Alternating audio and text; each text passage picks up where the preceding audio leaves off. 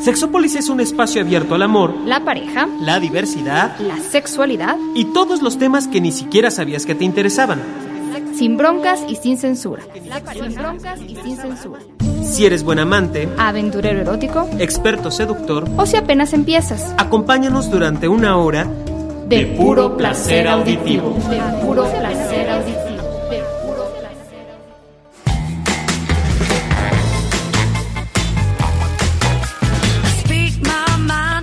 eso del orgasmo? ¿Cómo tenerlo? ¿Cómo mejorarlo? Pero sobre todo, ¿cuáles son los enemigos, las barreras que nos ponemos para disfrutar de nuestra vida sexual?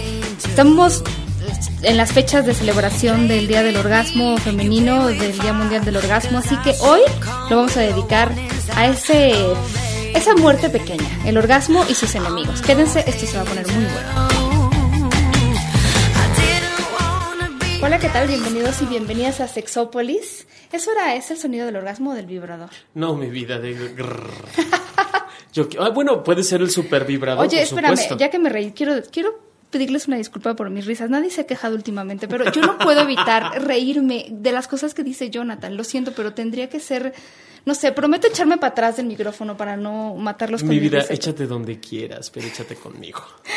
mi querido Jonathan, es que sí, o sea, yo sé que mi risa, yo creo que o la, o, la amas o la odias. Bueno, me estoy dando demasiada importancia, pero, pero sí ha habido como algunas quejas y yo en, el transcurso de estos años. Ay, pero mira, mi vida, el chiste es de que vamos cambiando, vamos creciendo. Pero mi risa Y le gustará que le tenga que gustar y a quien no, pues no la escuchará ya, ¿no? O sea, igual que, el programa, el programa sé que mueve moralidades de algunas personas. Muchas gracias por decir eso. Y fíjate que yo a veces me olvido de que muchas personas han sintonizado Sexópolis por primera vez. Antes nos llamábamos Sexo Abierto y tú eres Jonathan Altamirano, yo soy Paulina Millán. Las los dos que estamos aquí somos sexólogos, entonces por eso, y tú eres terapeuta, así que nos podemos platicar muchas cosas sobre la sexualidad.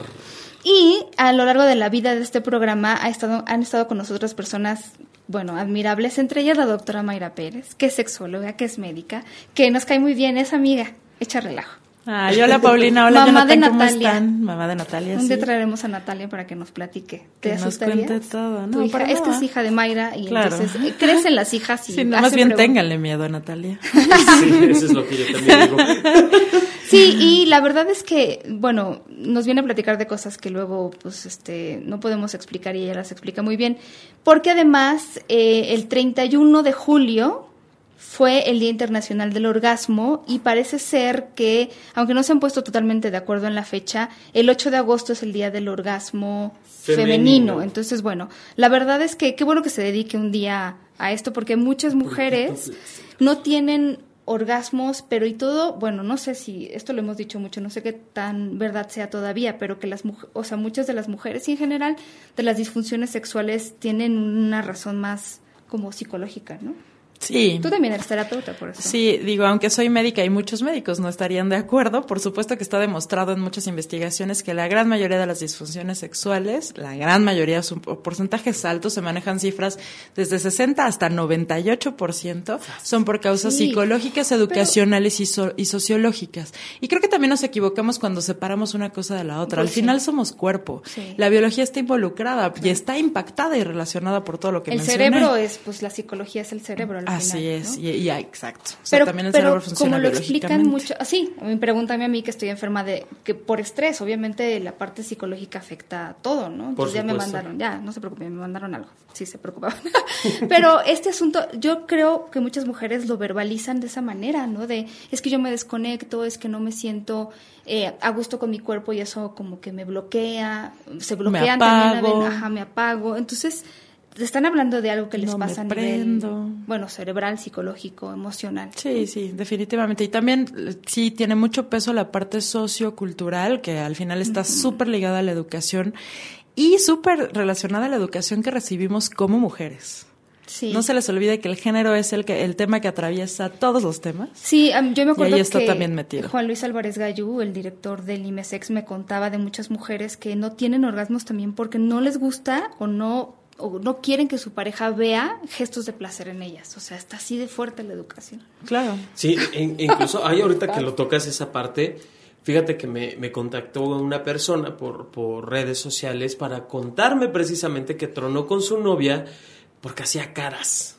¿No? Porque a la hora de tener sexo hacía caras y él las interpretaba como que no le está gustando, como que no le estoy haciendo bien, pero nunca le preguntó a ella si de verdad estaba disfrutándolo o no. Pero además, ¿sabes que Retomando esto que estás contando, hay una razón biológica por las cuales hacemos gestos de dolor. Cuando hay orgasmo o mucho placer, hacemos gestos de dolor todos los seres humanos, porque las vías del dolor y placer son las mismas. Entonces hay una razón biológica, por ejemplo, para esto, ¿no? Entonces sí, por supuesto, si no hay comunicación, yo interpreto lo que quiero, a lo mejor interpreto que, que me estás rechazando y no sabes que se está muriendo de placer.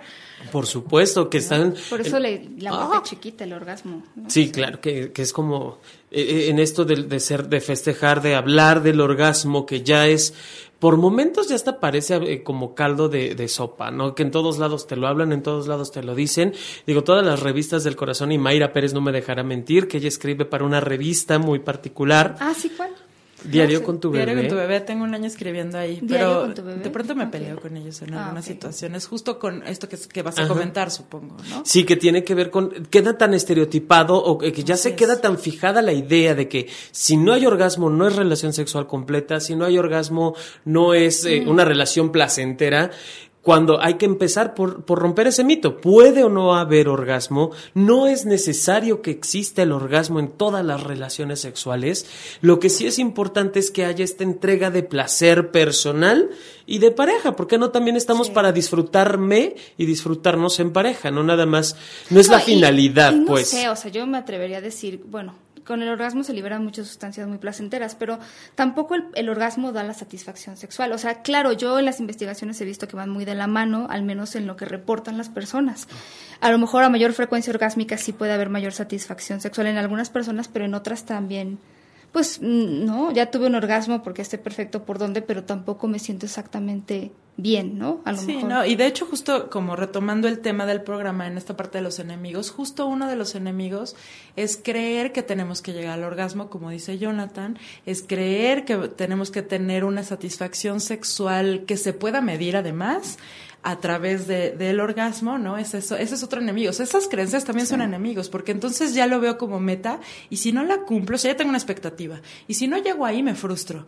Y si, y si me frustro, me enojo. Y si me enojo, me puedo poner muy triste o luego siento que ya no valgo la pena, mi autoestima baja, etcétera. O sea, vean el impacto que tiene. Y precisamente cuando hay medios de comunicación que siguen diciendo, y hasta sexólogos, tengo que decir, ¿no? O sea, como hasta médicos, psicólogos que dicen, no, que sí, que el orgasmo es mira a lo máximo y entonces permítete llegar al orgasmo, es volver a poner una exigencia y una expectativa con respecto al orgasmo. Entonces hay que abrir la posibilidad. Si tienes un orgasmo, híjole, qué chido, seguramente lo disfrutarás, ya sabes cómo se siente, está padre. Pero si no lo tienes, hay muchas cosas más, muchas cosas más. Me acuerdo de este libro que se llama, eh, bueno, como Volviéndose Orgásmica, originalmente en inglés después se tradujo, y una de las cosas que, que dicen para las mujeres que nunca han tenido un orgasmo y que quieren experimentar uno, esto es totalmente contigo misma, ¿no? Lo primero que les dicen es, no te pongas esa meta, ¿no? Exacto. Este es, un, este es un ejercicio que te va a ayudar a conocerte, que te va a ayudar a sentir tu piel, tu cuerpo, que entres en contacto con eso y a lo mejor después de estos ejercicios tú puedes tener un orgasmo o no, pero si te lo pones como meta, yo siempre les digo, no piensen en un elefante blanco, ya pensaron en un elefante blanco, entonces sí se vuelve como de... Sí, y mira, piénselo como un maratón, o sea, si yo estoy pensando literal en la meta, antes de dar el primer paso, ni siquiera sé todo lo que voy a atravesar y solo estoy pensando en eso. No me estoy concentrando en ese primer paso ni siquiera. O sea, no me estoy concentrando en la carrera. De hecho, dicen que la tortuga sabe más del camino que la liebre. Y de veras piénsenlo, porque la tortuga va disfrutando todo lo que va sucediendo independientemente de la meta. Sí. Cuando llega a la meta, la disfruta igual que disfrutó todo el camino, si llega o cuando llegue. En esto que decía Mayra de la parte psicológica, esto también afecta a los hombres, por ejemplo, que, buscan tener una erección y que un día no la tienen por algo, que pueden ser mil cosas, y entonces se predisponen para no tener un orgasmo la siguiente vez. Y efectivamente es esa, esta cuestión psicológica de, del refuerzo. Sí, y entonces no lo tienen y entonces obviamente como el ciclo otra vez de, entonces la siguiente vez tampoco lo voy a tener y Sí, el cuerpo tiene memoria, ¿eh? O sea, no eh, hay una frase que dice, aguas con lo que pides. No vaya siendo que se te cumpla. Y tiene, tiene mucho que ver con esta parte del refuerzo. Yo lo hago, la, la mente y el cuerpo tienen memoria. ¿no? Y tienen memoria para todo, para el placer, para el dolor, para muchísimas cosas. Y sí, sin duda, y, y aquí el psicólogo no me va a dejar mentir, existe también la parte de la sugestión es poderosísima para bien y para mal.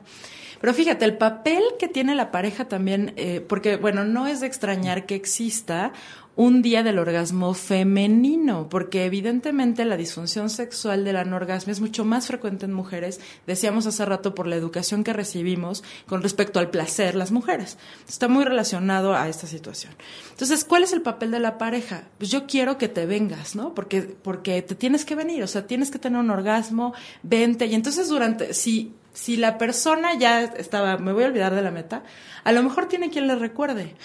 ¿No? O sea, híjole, vamos a que tú logres el orgasmo, vamos, vamos para allá, tenlo, voy a esperar a que tú lo tengas, yo te espero. O sea, si, si eso va sucediendo como durante la respuesta, pues, ¿qué creen? Si a mí se me había olvidado la meta, veniste a recordármela, ¿no? Porque de veras los hombres, muchos hombres, se me ha tocado en la consulta clínica escuchar a muchos hombres, es que yo prefiero que ella disfrute primero para venirme después. Y entonces están esperando y exigiendo muchas veces el orgasmo de ellas, porque hay un mito de que ellas tardan mucho más en tener un, un orgasmo. Es un mito, sí, es un mito, escuchaste bien, es un mito. Entonces, como ellas se tardan más, entonces, bueno, pues le voy a dar su espacio y, la voy, y, voy a ayudarle a que se caliente más y la voy a acompañar en el camino para después venirme yo. Pero entonces se vuelve una exigencia porque ahora resulta que te estoy esperando y a ver a qué hora y entonces lógralo y hago mil malabares y entonces la verdad eso va, va, alejando a la pareja y va haciendo una relación sexual terriblemente insatisfactoria, ¿no? Frustrada. Y yo les decía, la frustración en un primer momento genera enojo, pero ya cuando es una frustración acumulada es una depresión, o sea, puede llegar a una depresión impresionante, ¿no? Porque entonces ya no importa lo que me pida ni lo que me pidas, ya no estoy logrando nada. Entonces también la pareja tiene un papel en el orgasmo o en la anorgasmia, independientemente si él lo puede lograr o no, ¿eh? Y, está ligado a la exigencia. Y otra vez, la exigencia tiene que ver, tiene componentes psicológicos primeramente, ¿no? O sea, surgen de la relación de pareja y después empieza a tener efectos en la psicología y después en el, o sea, en la, parte física. Pero a ver, a ver, eh, tú nos hablas de que esta parte del orgasmo, pero, de, perdón, de la anorgasmia, pero la viven igual hombres y mujeres, es diferente. ¿Cómo me puedo dar cuenta que soy anorgásmico o anorgásmica? Porque además en los hombres, es que no, no lo hemos dicho, pero la eyaculación y el orgasmo son cosas Son cuestiones diferentes. Que generalmente van juntas, sí, pero... Fíjate, yo por ejemplo no he visto... Eh, eh, yo no conozco al menos investigaciones, no creo, yo no creo que no es que no existan, yo no las conozco, en donde se reporte la anorgasmia en hombres. Esa es una. La segunda, yo en mi consulta clínica nunca he visto a un hombre que me diga que no tiene orgasmos. Y yo estoy casi segura, por lo menos mi hipótesis, que, o sea, mi hipótesis es, esta es una razón otra vez cultural, educacional, porque al hombre sí se le acerca el placer y se le acerca libremente. Y de hecho, casi, casi es que conoce el placer, tienes que conocerlo, está bien rico, ¿no? Cosa que no pasa con las mujeres, ¿no? Entonces, tiene que ver por ahí. Ahora, hay hombres, que eso también es maravilloso, que se permiten muchas más cosas que otros, que es, bueno, vamos a conocer mi cuerpo, mis respuestas, se pueden dar cuenta que pueden ser multiorgásmicos, porque ese es otro mito. Sí, es un mito, los hombres también pueden ser multiorgásmicos, no todos, no, no todos, pero sí hay quien lo puede lograr, si se lo permite, porque efectivamente el orgasmo no está vinculado con la eyaculación, eh, necesariamente está relacionado, pero puede no suceder.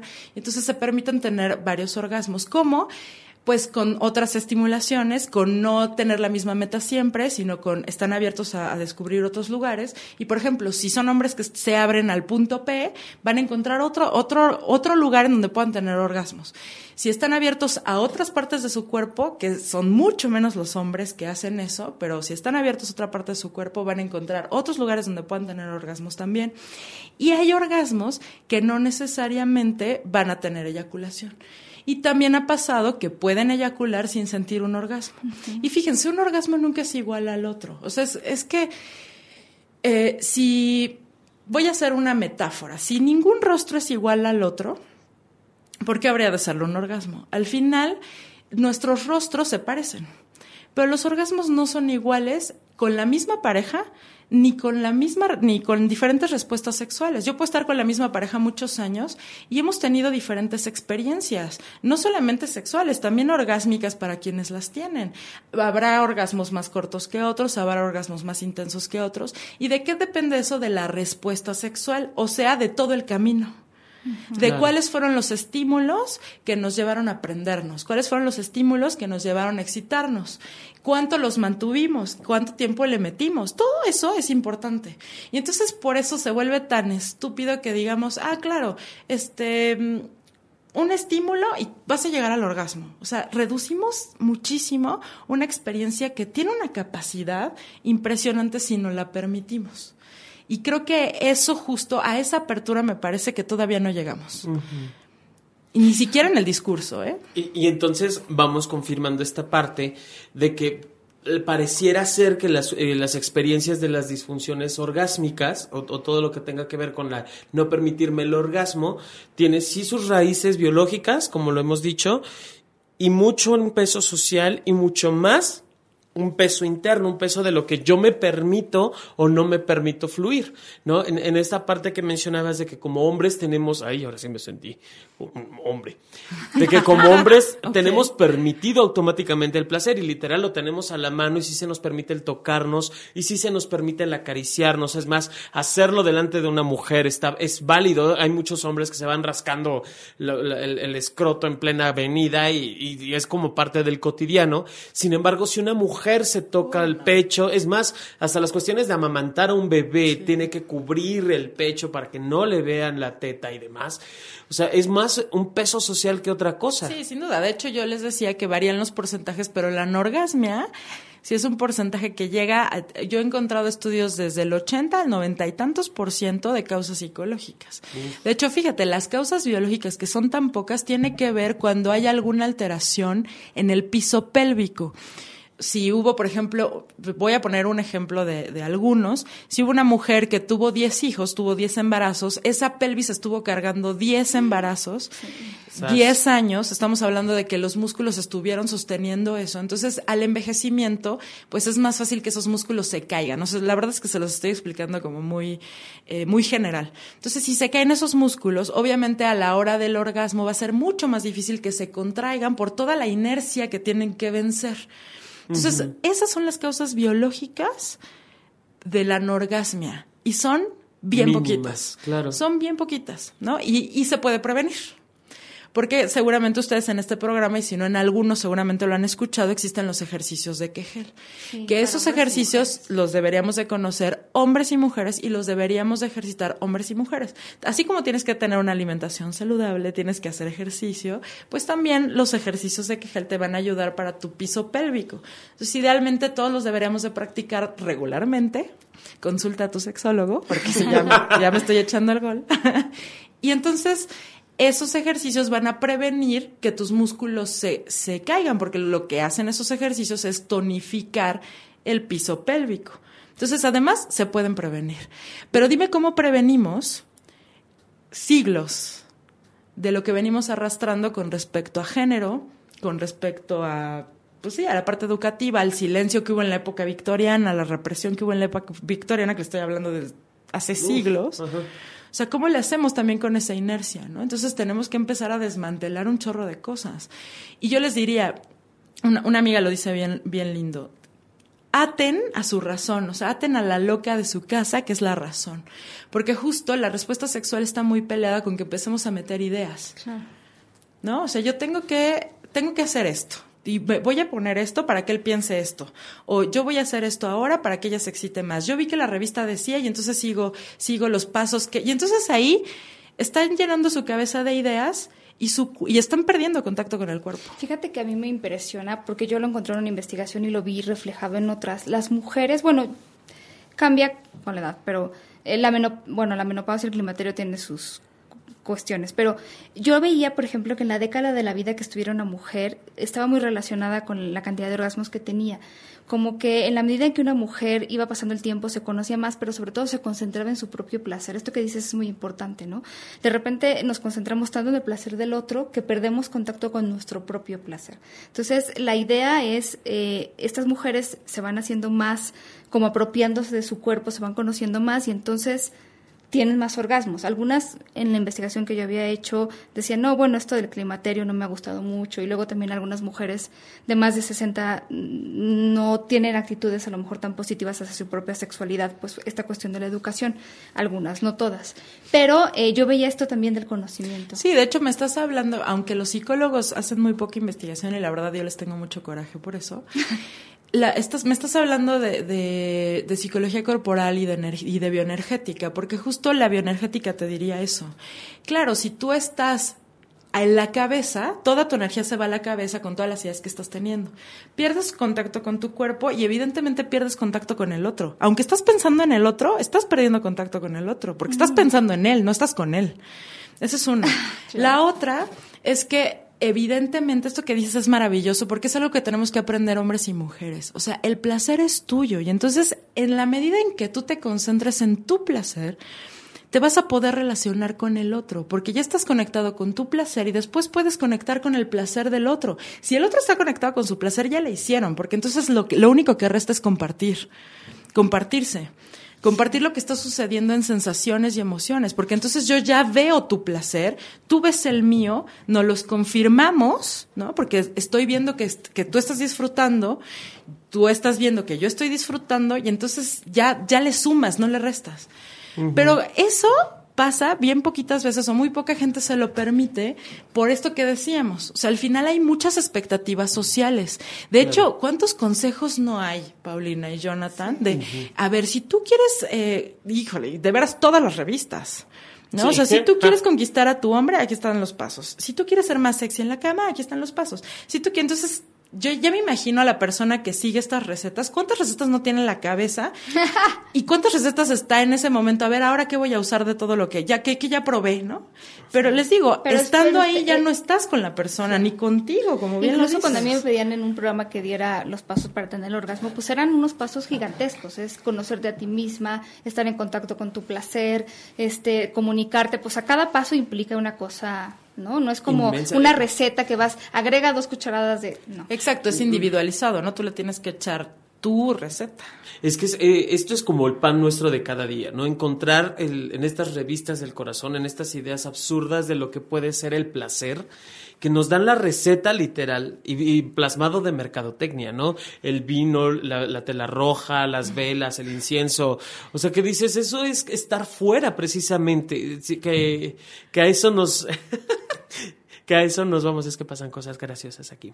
Que a eso es a donde vamos llegando, ¿no? Que las ideas surgen dejándonos en el exterior, depositando demasiadas cosas en otras situaciones eh, e incluso cuestiones muy convencionales y que tiene que ver más mirar hacia esto, como tú decías, Pau, mirar hacia adentro, cómo está mi comunicación interna, qué sí me gusta de ti como hombre, como mujer, como pareja, qué es lo, a dónde quiero llegar contigo y estas expectativas sociales no se trata de quitarlas porque es algo imposible, bueno, no imposible, es muy difícil, muy complicado, pero sí tenerlas presentes. ¿Qué es lo que la sociedad está esperando de mí como persona, ya sea hombre, mujer, trans, lo que quieras? ¿Qué es lo que la gente espera de mí? y depositar esas expectativas, dejarlas como mm, a un lado, allí como en paquetería, para tener contacto con esto que soy yo, como el cómo estoy viviendo, cómo estoy expresando mi sexualidad, ¿no? Sí, es que estás hablando de, de, problemas de fondos sociales.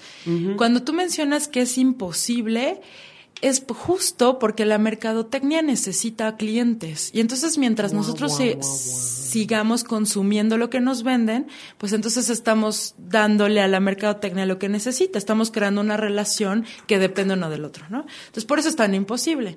Pero entonces fíjate, cuando tú me dices o nos estás contando esta parte, es bien cómodo también que existan recetas. Es comodísimo porque entonces ya no me tengo que sentar a descubrirme y ya no me tengo que enfrentar con mis miedos y ya no me tengo que enfrentar con mi educación ni lo que ni lo que va a decir el de enfrente. Si ya tengo la receta es lo que dice el especialista y entonces como el especialista sabe, yo aplico paso a paso esto, no me hago responsable de mi placer ni de mi cuerpo y se lo dejo depositado a otro porque es bien cómodo.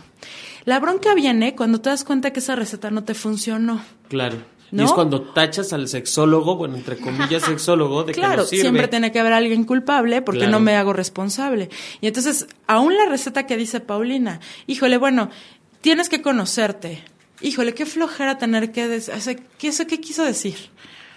Ajá. ¿No? Y conocerte es entrar en contacto con tu cuerpo, ¿no? O sea, saber cómo es tu cabello, tu piel, todos tus cinco sentidos y más allá, ¿no? Decía una, una sexóloga, Roberta eh, de Tijuana, mencionaba que al final no es que existan zonas erógenas, tu cuerpo es la zona erógena. Claro, no hay algo estipulado, no hay algo marcado. Finalmente tú vas decidiendo en dónde, de qué forma, cómo, de qué manera, porque igual puede que tú y yo, Mayra, tengamos las eh, tengamos sensaciones placenteras alrededor del cuello bastante común, ¿no? Pero no es la misma manera que como las vibras, como las vibro yo. Y entonces a partir de allí hay diferencias, como lo decías, cada cara es un mundo, ¿no? Cada cabeza es un mundo. Cada uno vamos a tener diferentes formas de expresar nuestras sensaciones corporales en este caso. Sí, y la misma zona erógena, o sea, si, si encontramos como un lugar que tú sabes que explotas de placer, no va a ser la misma en en, el tiempo, en un tiempo determinado, en un mismo contexto, en la misma etapa de tu vida, ni con la misma pareja. O sea, la verdad es que también eso cambia. La sexualidad es así de diversa y de, y de cambiante. Y luego también, pues le tenemos miedo a los cambios también, ¿no? O sea, como no es cómodo, o sea, sí hay mucha angustia en, en esa situación porque es algo que no conozco. Y las mujeres conocemos mucho esa parte, como no te conozcas, esto no es para ti, entonces ahora me estás diciendo que me tengo que conocer, pero si yo aprendí, mamé y me reforzaron que no me tenía que conocer, que mi pareja era la que me iba a decir cómo iba el rollo. Entonces ahora me estás diciendo que me toca a mí, que yo soy la que me tengo que hacer responsable, sí. Hombres y mujeres somos responsables de nuestra sexualidad y en pareja somos corresponsables. Solo te toca el 50% y el orden de los factores aquí se altera el producto. Primero te toca tu 50% y después co-construir algo con tu pareja. Oye, fíjate cómo, cuántas disfunciones hay, digo, esta parte del vaginismo, por ejemplo, que es este dolor que no permite ni siquiera la penetración, ponerte un tampón, eso tiene mucho que ver con no conocerse. Sí, justo. Tal cual. O sea, me, o sea, pero ¿cómo tratas eso? Es que, o sea, por ejemplo, esto, ¿no? La, bueno, no sé el, resto del algunas cosas del coito doloroso y no sé si todo tenga, pero bueno, el vaginismo es claro en eso, ¿no? O sea, si es una cuestión psicológica puede haber algo médico. De hecho, esa es otra disfunción sexual que tiene un componente muy fuerte eh, psicológico. Esa es la que alcanza casi el noventa y tantos, 99%, o de la parte psicológica. Yo te, te, o sea, no tengo un popote en la mano, como el que tengo ahorita del café, y entonces te lo quiero poner en el ojo y tu ojo se cierra. Sí, no entra, no entra. O sea, pero ahí es como ¿no? Sí, y de hecho ahorita que estás diciendo eso, el vaginismo cuando es biológico es porque está relacionado con la dispareunia. La dispareunia es el dolor en las relaciones sexuales. Entonces, en este caso en la vagina, ¿no? O sea, dolor vaginal en las relaciones sexuales. Y la dispareunia tiene muchas causas biológicas, muchas más que psicológicas. O sea, te, estoy hablando que tiene un ochenta y tantos por ciento de causas biológicas la dispareunia. Entonces, si hay una causa biológica... Puede ser, traes una infección, traes una lesión. Así es. Te causa dolor, entonces hay vaginismo. Esas son las causas biológicas del vaginismo. Pero si te das cuenta, es una disfunción secundaria a una disfunción primaria, porque la primaria fue la dispareunia. Entonces, efectivamente, el vaginismo, la gran parte de las veces es psicológico. Yo tengo que decirte que sí, la, la punta del iceberg, Pau, sí es no me conozco. Esa es la punta, eso es lo que las mujeres con vaginismo, cuando se dan cuenta de su vaginismo, voltean a ver. No sé, como que no me conozco y eso es parte del problema. Pero ya de fondo, de fondo, de fondo, la parte psicológica es muy interesante, ¿no? Porque hay mucho miedo, pero sobre todo es, yo no quiero que tú pases a mi cuerpo, a mi vida. Sí, así me lo imagino. No quiero que tú entres a invadirme a mí. Y no es, no es casualidad que se trate de mujeres que muchas veces viven violencia, que muchas veces viven relaciones codependientes, que tienen una historia de violencia que a lo mejor ahorita no la están viviendo, pero la tuvieron. O sea, Exacto, gracias Paulina. Gracias, porque justo es a lo que te iba a decir. El vaginismo y cualquier disfunción sexual, y bueno, yo les diría cualquier enfermedad, eh, es un mensaje que les está dando el cuerpo de algo que ustedes no se están dando cuenta. Y como no se están dando cuenta, entonces la enfermedad les dice, toc, toc, aquí estoy. Sí, Y el vaginismo está muy relacionado a eso. Claro, y que, a ver, ya que estamos entrándole a esta parte del vaginismo, hay un mito impresionante acerca de las mujeres frígidas. Creo que todavía es un tema que sigue aflorando y que nos comentan constantemente. Ya, no, ya ni siquiera se habla de, es que tú eres una mujer que tiene vaginismo. No, se, se juzga o se tacha a la mujer de que es frígida. ¿Qué onda con este término? Mira, de entrada es un término que no describe lo que está sucediendo, porque yo he preguntado a qué te refieres con frígida y muchos hombres se refieren a una mujer que no lubrica, no necesariamente, o sea, que tiene afectada la parte de la excitación no necesariamente que no deja la que no que no permite la, penetración. Y hay quien me va ya hay quien me ha dicho que tiene que ver con que no permite la penetración. Hay quien me ha dicho que es una mujer que no tiene deseo sexual. Entonces, la verdad, frígida es todo y nada, ¿no? O sea, la verdad es que no me estás diciendo nada, la gente que lo dice, cada quien tiene una razón para decirlo y por eso los sexólogos eh, decimos, pues no hay que usarlo porque de verdad no está describiéndonos nada y no sabemos de qué estamos hablando. Entonces, eh, como se, se refiere a las disfunciones, o sea, yo te podría decir, en términos generales, se refiere a cualquiera de las disfunciones sexuales que afectan a las mujeres. ¿No? Puede ser bajo deseo, puede... Pero ahora, vámonos, ¿qué significa tener una disfunción sexual? Porque creo que eso también es importante. O sea, si hay una mujer que tiene bajo deseo y está toda madre con eso, no es una disfunción sexual, ¿eh? Si a ti no te parece su deseo, esa es bronca tuya, no de esa persona. Porque luego, y lo mismo con un hombre. Claro. Porque otra vez desde los estereotipos, ah, los hombres siempre quieren todo el tiempo, ¿no? Y tienen el deseo hasta arriba. No, o sea, hay hombres que no lo tienen hasta arriba, que, que de veras no les interesa o que de pronto les interesa y de pronto no. O sea, la, la sexualidad es así de variable. Pero entonces, ¿qué es una disfunción sexual? Es cuando hay algo que sucede para la respuesta sexual, es decir, para el, estímulo sexual, para el deseo, para la excitación, para la eyaculación, para el orgasmo, etcétera, que está afectando mi vida sexual, pero además es algo que se presenta de manera recurrente y persistente, es algo que se repite una y otra vez y no me gusta a mí, no le gusta a mi pareja o no nos gusta ninguno de los dos. Porque si tu pareja dice que tiene una disfunción sexual, es disfunción de los dos, aunque tú no la vivas. ¿no? O sea, si tú tienes pene y ella vagina y ella tiene vaginismo, también es tu disfunción sexual, porque no hay relación sexual a solas es relación sexual. La parte a solas es autoerotismo, pero una relación sexual no es a solas, siempre participa otra persona. Oye, ¿y, y, qué dentro del vaginismo entonces sí podría existir eh, orgasmo? Digo, ya que estamos hablando del tema, ¿no? Sí, sí puede haber orgasmo, no lo viven. ¿Qué onda? Sí. De hecho, hay mujeres, hay de todo, pero hay mujeres que sí, que, que se permiten otras cosas. Por ejemplo, a lo mejor, de veras que no haya penetración, pero que haya otras cosas que conozcan otras cosas, que conozcan otro camino hacia el orgasmo, no necesariamente guaguis, porque muchas veces es, están peleadas con la vagina en general, con la vulva en general, perdón. O sea, con clítoris, con labios, con, con vagina, ¿no? Entonces, no necesariamente la, la vulva, se olvidan de la vulva, exploran otras zonas erógenas, de hecho, esto del faje, ¿no? A lo mejor ellas están abiertas a explorar órganos sexuales de su pareja o no, de veras es muy variable, pero sí yo me he encontrado mujeres que sí, que sí tienen orgasmo. La mayoría no, pero sí me he encontrado quienes lo tienen. Solo no permiten la penetración. Pero fíjense, decíamos hace ratito, Paulina dijo, ah, el autoconocimiento, sí, cuando empiezan a trabajar el vaginismo se dan cuenta, ah, me tengo que conocer, ok, va, a eso voy. Resulta que hay una, una fase en el vaginismo en donde ellas logran tocarse, lubricar, introducir sus dedos, porque ya están, o sea, es un trabajo que requiere bastantes cosas, pero bueno, ya contacta con esa parte pero ya cuando llegan con la pareja, para atrás todo el trabajo aparentemente.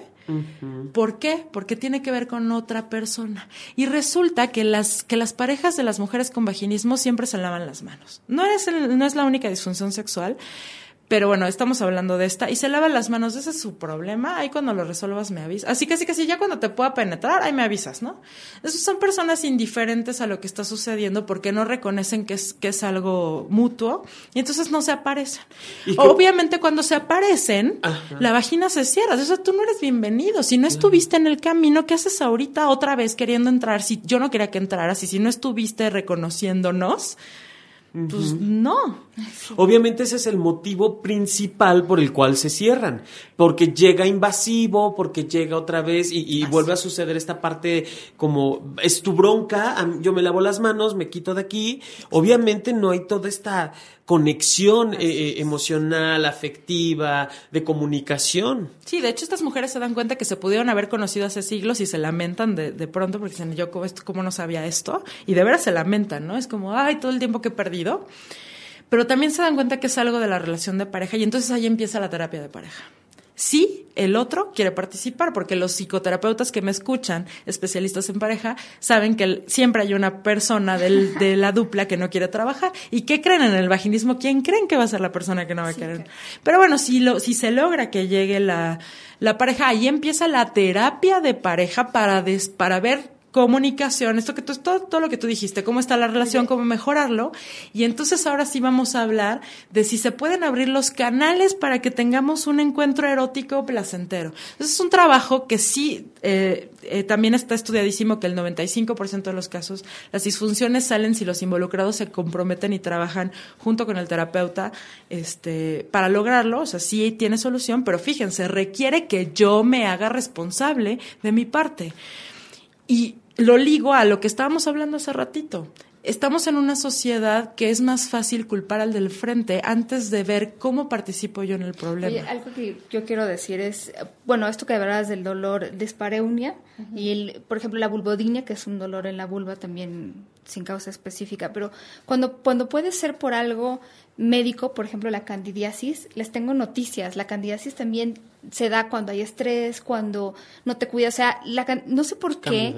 Ajá, o sea, no sé por qué lo, vinculan con la relación sexual. O sea, yo les puedo decir que la mayor parte de los casos, bueno, es que trabajo con Bayer en Caneste, o sea, no tiene que ver con, con, con esta cuestión de una relación sexual. O sea, te estresaste, te. Bueno, sí, la ropa es una, ¿no? Puedes, eh, tomaste antibióticos, pero también es o sea, el estrés... Sí, eh, los eh, ginecólogos te hablarían mucho de eso, porque muchas veces les han llegado mujeres que tienen flujo vaginal que no es normal y de pronto les hacen todos los estudios y no sale nada.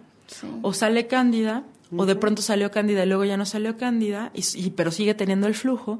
Y entonces volvemos a decir que somos cuerpo. Sí, y porque tú te haces o sea, la cándida vive en nuestro cuerpo y justo cuando tú tienes una situación en la que no atiendes tu cuerpo, en la que no te estás poniendo atención, hay un desequilibrio total eh, y entonces puede darte, ¿no? Todo esto. O sea, yo, yo la verdad es que digo, no, no quiero a, a las que son recurrentes, este, como yo, aunque sufren de esto, digo, no quiero como decirles este, que no pueden hacer nada o que se tengan que dar latigazos, sino que busquen exactamente qué otra cosa pueden hacer, además del tratamiento médico, para sentirse bien. Así es, o sea, como cuáles creen que son las razones. Al final estás diciendo algo bien importante que se ve en todas las terapias, o sea, ok, tú tienes X síntoma, el que sea, X disfunción sexual, la que sea, X bronca, el que sea o sea, antes de querer cambiar esa situación, primero piensa qué lo originó. Sí. Primero piensa en eso, porque yo no puedo ir a China si no sé que estoy en México. Puedo ir a China, pero si creo que estoy en Brasil y estoy en México, no voy a llegar nunca. Y es que eso, eso pasa, o sea, te acabo de describir en metáfora lo que sucede en la psicología. O sea, hay mucha gente queriendo llegar a China pensando que está en México y parte de Brasil. ¿No? O sea, de verdad es así. Entonces, primero antes de querer cambiar cualquier cosa, porque además llegan muy a la consulta sexológica, sobre todo, fíjense, tienen que vencer varias cosas. De entrada, el tema de la sexualidad sigue siendo bien pesado para la gente. Sigue siendo muy difícil de hablar. ¿no? Híjole, ¿y ahora cómo voy a hablar con el sexólogo y cómo le voy a decir esto, no? Si además los sexólogos deben de ser, bueno, los dioses en la cama, ¿cómo yo voy a, llegarle a decir que yo no soy dios en la cama, no? O sea, fíjense, o sea, la verdad, eso me lo, yo se los digo porque son cosas que me han dicho mis pacientes. Claro. O sea, de entrada, ¿cómo le hago para llegar con este o con esta? Bueno, ya llegué. Ya vencí muchas barreras, ¿no? Vienen con una ansiedad impresionante, con un miedo impresionante, con una culpa y una vergüenza impresionantes por el tema, o sea, por la parte sociocultural. ¿No? Y luego, si, si tiene cosas psicológicas, peor, porque la psicología no se salva del estigma, ¿no? Híjole, la salud mental no tenemos idea. Entonces, imagínense cómo llegan los pacientes de angustiados. Sí, porque además esto que estabas diciendo, no solo nos han educado para no tocarte ahí, ahora la, la otra información que recibimos es tienes que ser súper sexual, ah, ¿no? O sea, tienes que, no solo es tener un orgasmo, tienes que tener 10, el súper orgasmo, tienes que saberte todas las posiciones. Entonces, por un lado está la educación más tradicional en eso, y por el otro todo, por ejemplo, las revistas, muchas, ¿no? Vean las portadas de las revistas, yo les platicaba de esto hace poco, eh, vean, entonces tiene que ser ahora, pues, ¿cómo va a ser que no tienes un orgasmo? ¿Cómo va a ser que no tienes deseo todos los días? ¿Cómo va a ser que no quieres tener relaciones sexuales hoy si es viernes o qué sé yo? Sí, qué padre, Paulina, porque estamos en el mismo canal o sea, yo al final es, de esto tiene mucho tiempo que me di cuenta y digo, qué triste, porque al final lo que estamos haciendo por cualquier lado es restar. Sí, es lo mismo, pero en otro sentido. En otro sentido, aparentemente. ¿no? Que es un poco lo que está pasando con el género, ¿eh? ¿no? O sea, que ahora resulta que desde, desde la parte feminista hay, hay movimientos que dices, híjole, ¿y en qué te diferencias de, de lo que hicieron los hombres, ¿no? Pero bueno, yo creo que esto que estás mencionando hay que retomarlo porque hay que abrir las perspectivas. Es decir, si tú eres una persona muy sexual, qué chido. Si eres poco sexual, también qué chido. Si eres nada sexual, también qué chido. Realmente lo que importa es cómo estás tú con eso. Y eso es lo que no nos enseñan a preguntarnos. ¿Qué es lo que yo quiero?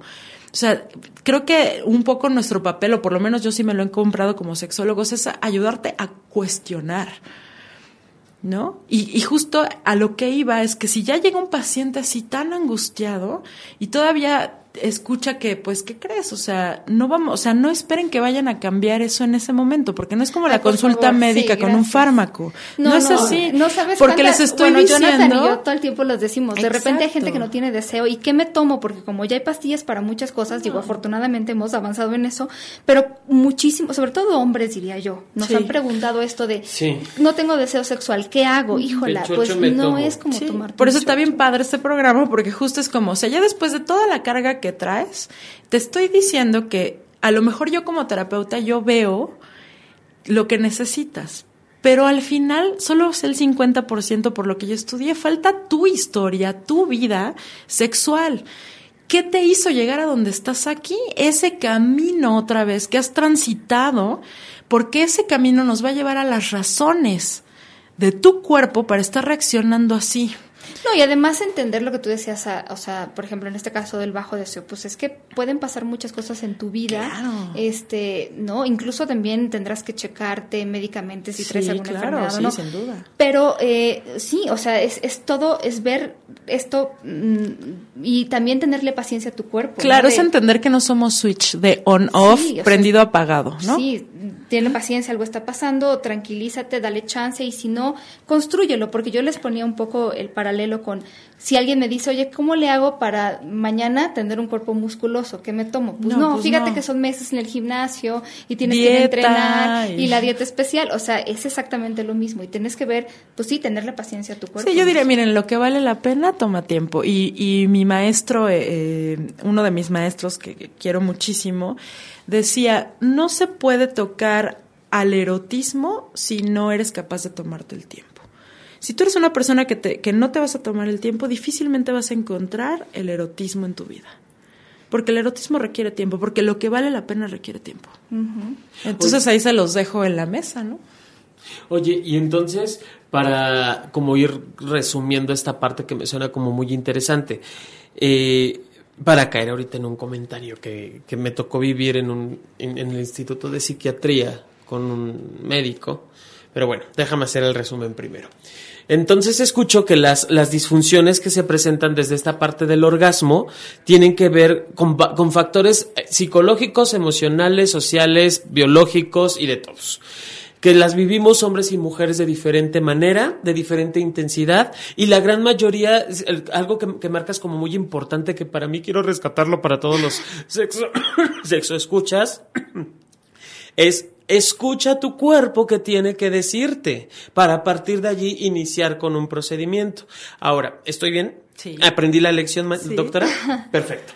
Ahora, yo escuchaba a un médico retomando esto que decías, Pau, que de verdad yo sentí que me jalaron los pelitos de aquí atrás y no son los de abajo, por, si, tienen dudas. Aclara, aclara. Aclaro, son los pelitos de aquí atrás. Porque además está tocando los pelitos de atrás. Sí, claro que el doctor decía para curar una situación de vaginismo, si no mal recuerdo ese era el tema, Y hablaba de chochos y de placebos y que sí se recuperaba y que el orgasmo y, y yo decía, Dios mío, o sea, yo no dudo que sí existan medicamentos que pueden ayudar, porque incluso hablaba de una famosa pastillita azul que le cambiaron. Ah, o sea, es que creo que entra aquí, perdón porque te interrumpo, pero los medicamentos son muletas.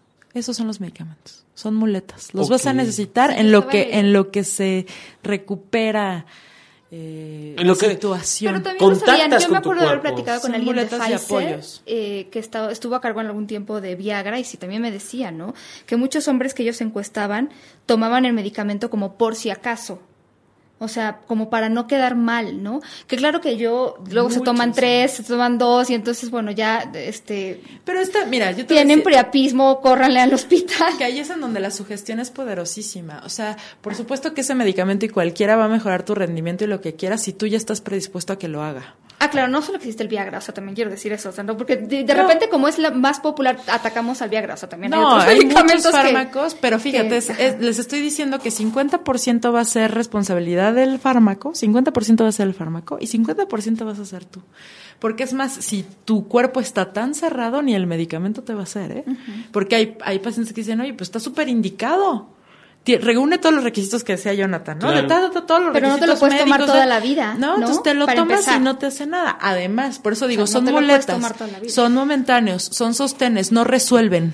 Ah, son apoyos. Es eh, que, eso es justo lo que yo, hacia donde yo quería llegar. O sea, sí tienen como esta función de apoyo, sí pueden servir, sin embargo, el chocho por sí solo no va a solucionar ningún tipo de problema. Es decir, eh, puede funcionar en, de primera instancia, puede ayudar como, como buen placebo, como, como decía este doctor, pero no va a determinar un erotismo y una sexualidad satisfactoria. Sí, no, de hecho, ah, estaría padre que un día hablaran de fármacos en, sexualidad. Porque además siento que el problema es que muchos hombres asocian la satisfacción sexual con la erección, en el sentido de si yo tengo erección ya no va a haber problema, va a haber fiesta. Pero les diría, depende, ¿no? Bueno, el fármaco te ayuda a tener una erección y qué bueno que existe, la verdad es que ha ayudado a muchas personas, pero si tienes baja satisfacción sexual, tienes que ver otras cosas, como decía de la candidiasis, o sea, trátate, pero a la, a la vez busca qué otras cosas puedes hacer por tu bien. Ahorita me, me, ayudaste a recordar a un paciente que decía, eh, ¿puedo tomarme el alcohol con el, con el, Viagra? Pues digo, en realidad ningún médico te va a decir, te va a recomendar el alcohol, pero bueno. Tómatelo con un traguito de whisky. Ajá, sí, con dos. Y, ahí, bueno, también me preguntó si antes o después. Pero independientemente de eso, yo le decía, a ver, tú empezaste a tomar alcohol o descubrí. Él, él empieza a tomar alcohol y se da cuenta que con el alcohol se le facilita tener una erección. Y eso también tiene este, razones psicológicas y biológicas, exacto. Se desinhibe, se relaja y se desinhibe. O sea, si hay una reacción en el frontal. La razón que decías, la ata. Y sí, sí, exacto. y la deja exacto, el alcohol ata la razón y entonces te permites, ¿no? Entonces, bueno, le digo, oye, si el alcohol te solucionó tu disfunción eréctil, te comento que tiene todo menos algo orgánico. Esa es una. Ahora, si lo que quieres ahora es sumarle el fármaco para amarrar, pues sí lo, vas a lograr. Pero ¿cuánto tiempo? ¿Luego qué? Porque sí he tenido pacientes que me dicen, oye doctora, ya me tomé Viagra, Cialis, Levitra, ¿qué sigue? ¿Qué falta? ¿No? Digo, a ver, déjeme ver qué otro médico. Ah, pues ya se tomó, sí, esto, esto, esto. Ah, no, pues ya se tomó todo el Bademecum. ¿Cómo? ¿Cómo? Yo sí, yo sí les hago, o sea, porque es la única manera que se pueden dar cuenta. ¿No? O sea, aquí está. Claramente no tiene que ver con la pastilla, ¿verdad? No puede estar equivocadas ah, tantas. No, pero ya hay gente que aún así no lo ve, ¿no? O sea, como le, mira, tú estás aquí en el mapa y hay gente que no lo ve, por eso existe la psicoterapia, pero bueno. Entonces, este, es cuando dicen, híjole, o sea, de veras no hay nada, y es cuando empiezan a cuestionar que entonces su problema posiblemente venga de otro lado. Y eso sí lo tenemos que tomar. Pero además ya traen dos problemas, Mayra, porque entonces ya es, no, no solo es el problema de que yo siento que está mal que no tengo una erección, sino ahora como ya no tengo fármaco, ¿no? Ya no voy a tener una erección. Entonces ya se ataron como dependientes. sí, ¿no? Así es. Ahora tengo que tener algo para que. Así es. Y la parte de la salud mental, yo te decía, ahora tienen que cargar con el estigma de la salud mental. Entonces tenemos mucho trabajo que hacer como sociedad, ¿no? Profesionales y no profesionales. Sí, claro.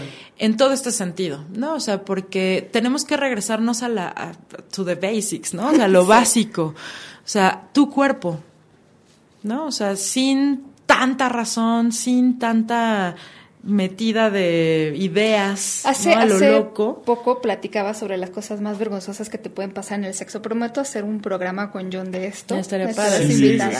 Y, y una de las cosas que yo decía mucho, porque bueno, nos reímos mucho con esto de los este pedos, perdón que lo diga así, en México decimos o gases vaginales que se hacen con el aire que eh, se eh, mete con la penetración. Hay no nada más vaginal También hay de todo, pero bueno, eh, sí podemos, de repente hay situaciones graciosas y que si te cachan o no. Pero em, eh, creo que ahí lo, que yo les decía es, yo creo que lo que caracteriza a un buen amante es alguien que esté en contacto con su cuerpo y este tipo de cosas las deja a un lado, porque si no te sabes reír de ti mismo, si no te sabes adaptar a las circunstancias, muy difícilmente ¿no? Vas a poder disfrutar y vas a tener una satisfacción sexual adecuada. Si te está preocupando desde la celulitis hasta que no vaya yo, comí demasiado y no vaya yo a eruptar, este, si estás también, me imagino que, bueno, no hemos dicho mucho de esto, pero hay muchas disfunciones también situacionales o disfunciones que tienen que ver con a lo mejor estar en un lugar no cómodo o no se siente En el contexto, sí, sí, sí, sin duda. Pues sí, también hay que arreglar eso, mi querido Jonathan. Sí, pero eso ya depende de mí. ¿Tú que tienes en tu casa un calabozo?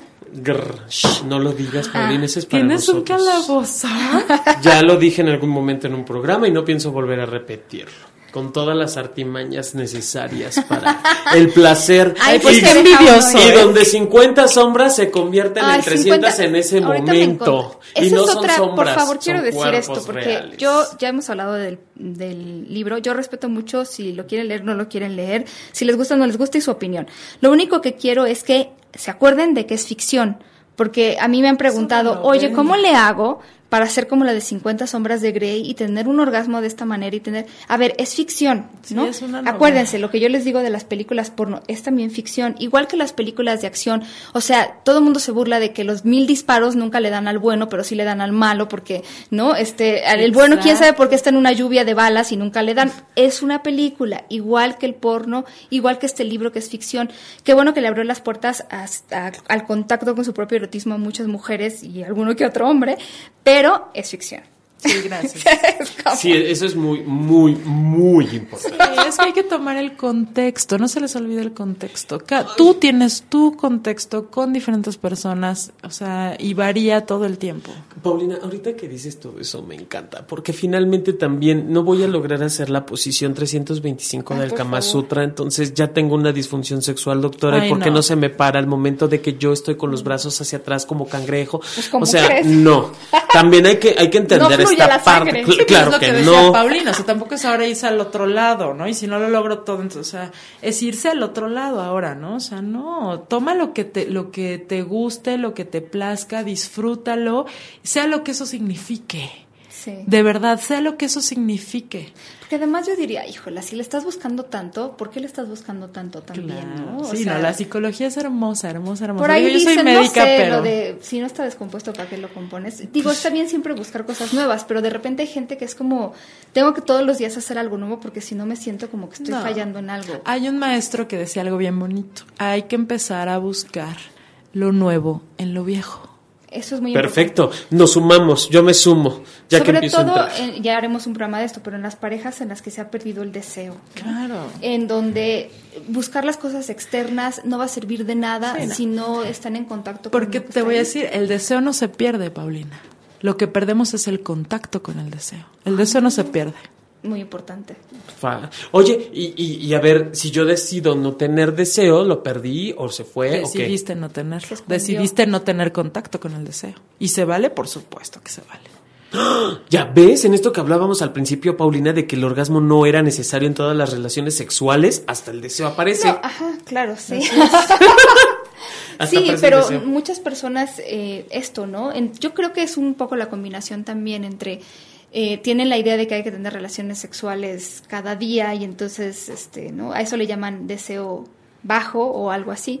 Y eh, sí también creo que hay algunas personas, sobre todo en, la pareja en la que hay mucho deseo de un lado o mucho contacto con el deseo y del otro lado no tanto. Que es muy común. Es muy común. ¿Esas parejas te llegan? Sí, todas las parejas llegan así, todas, absolutamente todas las parejas. hay alguien que tiene más sí.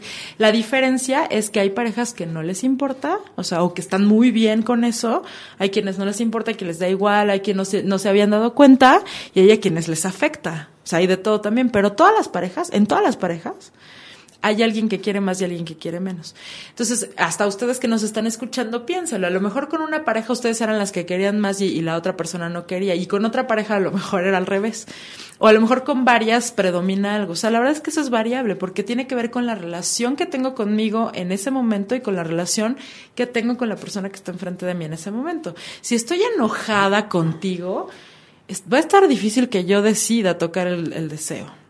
Pero, y hay quien sí, ¿eh? Hay quien dice, esto, el enojo es lo que me contacta, hay, quien lo hace. ¿No? Pero por eso es tan importante el autoconocimiento, porque no solo es conocer mi cuerpo, es conocer mis razones, conocer mi salud mental, conocer mi salud física. O sea, hay que conocer varias cosas. Y ese, el reto es, me hago responsable de mi cuerpo de mis elecciones, de mi vida, de mi placer. Allí, allí sí quiero ser como muy enfático ya que lo estás conectando o contactando, Mayra, porque sí, en la consulta también me he encontrado a muchísimas parejas, hombres, mujeres, que hablan después de este encontronazo de pleito, de agarrón, de enojo, topan con su placer y eso es lo que soluciona, quiero entrecomillar, lo que da solución al conflicto. Y desde allí se va, en esto que hablabas de esta memoria sensitiva, memoria corporal, se va amarrando esta parte de la violencia con el placer y que son, tú lo decías al principio, los gestos van del, dolor están conectados a los gestos del placer. Creo que va muy ligado a esta parte y allí sí son como focos rojos. Muchos focos rojos. De hecho, la sexualidad también se utiliza, eso también podría ser un un tema bien interesante porque la sexualidad se utiliza para evadir, por ejemplo, la ansiedad. ¿No? Hay gente que cree que su deseo es muy alto y cuando, y cuando empieza a conocer su respuesta sexual, su cuerpo, su placer, su erotismo, se dan cuenta que, que saben diferenciar cuándo es ansiedad y cuándo es deseo. ¿eh? Oigan, uh. quiero, bueno, perdón que los interrumpa en esta plática, podríamos hablar por horas, pero platíquenos de salud integral de Sí Salud Integral. A ver, pláticanos, ¿qué es eso, Mayra? Cuéntanos todo. Por favor. Sí Salud Integral es una sociedad civil que se forma eh, justo con la idea de de que la salud es integral, es decir, que somos cuerpo, que no solamente somos eh, físicos o biológicos o solo psicológicos, sino que somos todo eso y más. Entonces, de entrada de ahí viene el nombre, ¿no? O sea, como somos cuerpo. Y entonces, si salud integral le gustan las redes, ¿no? Si salud integral trabaja en redes. La base de si salud integral son los pacientes.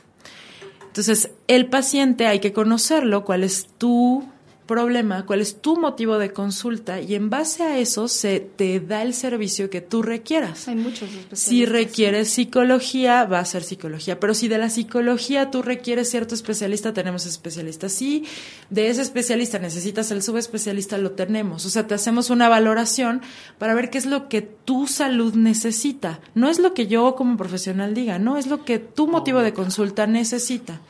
Entonces, eh, por supuesto, tenemos red de médicos, de sexólogos, de psicólogos, psiquiatras, o sea, varias especialidades médicas, ¿no? Y tienen una buena página, bueno, Twitter sobre todo y página de Facebook. Sí, tenemos como varias cosas ahí. De, de, pronto publican, algunos de nuestros especialistas colaboran para estar publicando en redes sociales. ¿Tienen algún vínculo rápido, por ejemplo, en Facebook? Haz de cuenta para Diagonal, el de. Diagonal, sí, guion salud integral. Sí, guion salud. Ah, está súper bien. Sí, guion salud. ¿Cómo lo hicieron? Porque yo en Facebook me peleé de una manera impresionante. Sí, salud integral, porque utilizamos mayúsculas. De hecho, la S y la I son mayúsculas. Sí, guion medio, salud, ah, la S es mayúscula, alud son minúsculas y luego la I mayúscula y la integral minúsculas. Por eso lo pudimos hacer, porque sí hay otro salud, salud integral. Nosotros estamos como SX Radio, por cierto, en Facebook también ponemos nuestros artículos de Sexópolis, SX Radio, pero bueno, ahí pueden contactar teléfonos y eso, ahí está. Sí, sí, ahí está todo, ¿no? 5601-7128, aquí lo estoy viendo. 5601-7128 para contactarte allí también. Sí, sí, sí. Perfecto. sí, sí, ahí me pueden encontrar, por supuesto. Y este, les digo, si ya saben a qué especialista, porque hay gente que ya sabe, porque ya, ya sabe cómo se metió a internet, ya sabe lo que tiene, ya sabe lo que necesita, pues nosotros podemos canalizar con el especialista, porque sí tenemos muchos contactos. Así a lo integral le gustan las redes. Fíjate que también, bueno, yo les, no les he platicado del congreso que tenemos en noviembre, pero el Instituto Mexicano de Sexología, que es donde trabajo, tiene un congreso de investigación en sexología en noviembre, y una de las que va a estar ahí eh, como ponencia hablando de las disfunciones y la pareja es Mayra Pérez. Así sí, vamos a ir a Guadalajara, así es que allá los espero. Oigan, escúchenos todos los lunes, pero también escuchen a Sintonía Diversa. Tiene a tres mujeres súper encantadoras que hablan de diversos temas. Y escuchen a Identivarias, que Paulina Martínez y Angélica Risco han hecho un trabajo impresionante. Se van a divertir muchísimo. Muchas gracias, Mayra. Perdón, pero se nos acabó el tiempo. Gracias de verdad. Quedas invitada a, regresar un día de estos. Sí, por favor. Que tus actividades te lo permitan. Esta es tu casa, chiquita. Gracias, Cuando quieras. John, sigan a John, eh, eh, sexólogo Yaco. Sí, sexólogo bien bajo Yaco en Twitter. Y Sexópolis, nosotros Bajen los programas, también estamos en iTunes y en Capital 21 Radio. Busquen ahí. Muchas gracias, muchos besos y pórtense muy mal. Besos. Pónganselo donde quieran. Sexópolis es un espacio abierto al amor, la pareja, la diversidad, la sexualidad y todos los temas que ni siquiera sabías que te interesaban. Sin broncas y sin censura. Sin broncas y sin censura. Si eres buen amante, aventurero erótico, experto seductor, o si apenas empiezas, acompáñanos durante una hora de, puro placer auditivo. De puro placer auditivo. De puro placer Hace muchos años, debe haber sido por ahí de 1997, 1998, yo era ejecutivo de Televisa, del jefe de prensa de esta empresa gigantesca y aparentemente era un triunfador. Ya era miembro de la Academia de los Grammys, la Academia Gringa, no la Latina, y en una ocasión me invitan a Miami a un evento de, de esta magnitud privado en el que tengo la oportunidad de conocer a un actor hollywoodense, Mickey Rourke. Yo no me imaginaba jamás, ni me imaginaría que un día yo iba a terminar consumiendo droga con Mickey Rourke, con los VGs, con cualquier cantidad de figuras que se puedan ustedes imaginar, de talla internacional, de talla nacional, estrellas impresionantes a las que yo admiraba sobremanera. ¿Saben lo que puede significar para un estúpido como yo en ese momento? Creer que estaba haciendo lo correcto, metiéndome droga, porque estaba consumiendo droga con famosos. ¡Wow! ¡Qué imbécil era! Pero el mundo de las drogas es así. Te vende un espejismo, te vende una ilusión, y a nivel de cada quien y en la circunstancia de cada quien, el que se droga, que se sube al pecero, es amigo del jefe de la banda, de los peceros, y, te da estatus, y te da nivel. Y uno es tan imbécil para creer que te da estatus y que te da nivel. Y cuando te das cuenta, amaneces, despiertas al lado de alguien que no sabes ni quién es, y no sabes ni qué pasó, pero te recuperas, te levantas, te bañas y aparentemente estás limpio y aparentemente el mundo se pone a tus pies y eres el periodista reconocido y eres el estudiante al que todo el mundo aplaude porque eres el que llegó a destacar y porque sales en la tele y porque estás en siempre en domingo y porque Raúl Velasco es tu amigo y nadie, nadie se da cuenta de lo perdido que estás. Pero no importa que el mundo lo vea o no, lo que importa es que uno mismo no se da cuenta de este espejismo en el que se ha metido a través de consumir líneas y líneas de polvo blanco. Es un mundo terrible, pero, insisto, se puede caer, se vale tropezar, pero es obligación levantarse, y sí se puede.